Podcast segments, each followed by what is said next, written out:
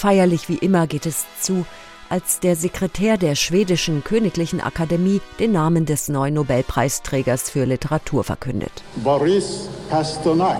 Das Telegramm aus Stockholm erreicht Pasternak am selben Tag auf seiner Datscha in Peredelkino nahe Moskau. Erst kurz zuvor ist sein in der Sowjetunion damals noch immer verbotener, literarisch anspruchsvoller Revolutions- und Liebesroman Dr. Chivago auf Russisch erschienen. Unter abenteuerlichen Umständen, aber dazu später.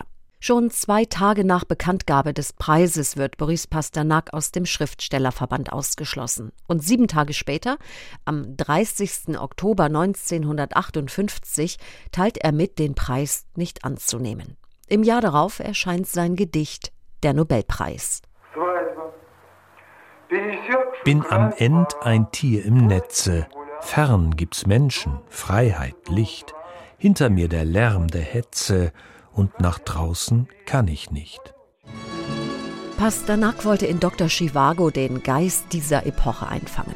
Vor dem Hintergrund des Ersten Weltkriegs, der Februar- und Oktoberrevolution von 1917 und des Bürgerkriegs erzählt er von der Liebe zwischen dem Militärarzt Dr. Juri Chivago und der Krankenschwester Lara. In David Leans Oscar-prämierter Verfilmung von 1965, gespielt von Omar Sharif und Julie Christie. What are you doing?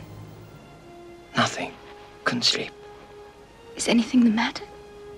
No. Pasternak hat bald zehn Jahre an diesem Roman geschrieben. Ein sowjetischer Schriftsteller, der Elend, Hunger und die Gewalt der revolutionären Rotarmisten beschreibt, statt die Heldentaten des sowjetischen Volks zu bejubeln? Das Manuskript kommt unter Verschluss. Aber 1956 schmuggelt es ein Literaturagent im Auftrag des italienischen Verlegers Feltrinelli nach Mailand. Dr. Chivago erscheint auf Italienisch und in über 20 weiteren Sprachen. Nur nicht auf Russisch. 1958 sorgt ausgerechnet der amerikanische Geheimdienst CIA für die russische Übersetzung und dafür, dass der Roman in die Sowjetunion gelangt. Boris Pasternak, 1890 in Moskau als Sohn eines Malers und einer Pianistin geboren, hatte zunächst Musik studiert. Er komponierte sogar. Er schrieb Gedichte und Geschichten, aber ohne sich um den vom Staat verordneten sozialistischen Realismus zu scheren und geriet bald ins Visier des Geheimdienstes. Aber er träumte weiter von seinem großen Roman Dr. Chivago. 1960 starb Pasternak in Peredelkino.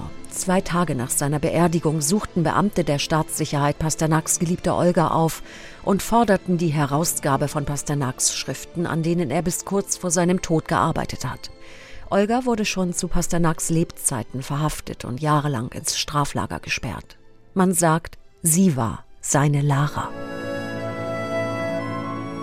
Erst 1988, nach Beginn der Perestroika, kann Dr. Chivago offiziell in Russland erscheinen.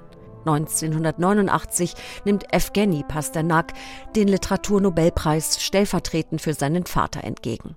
Dieser hatte ihn ursprünglich am 23. Oktober 1958 zugesprochen bekommen, heute vor 65 Jahren.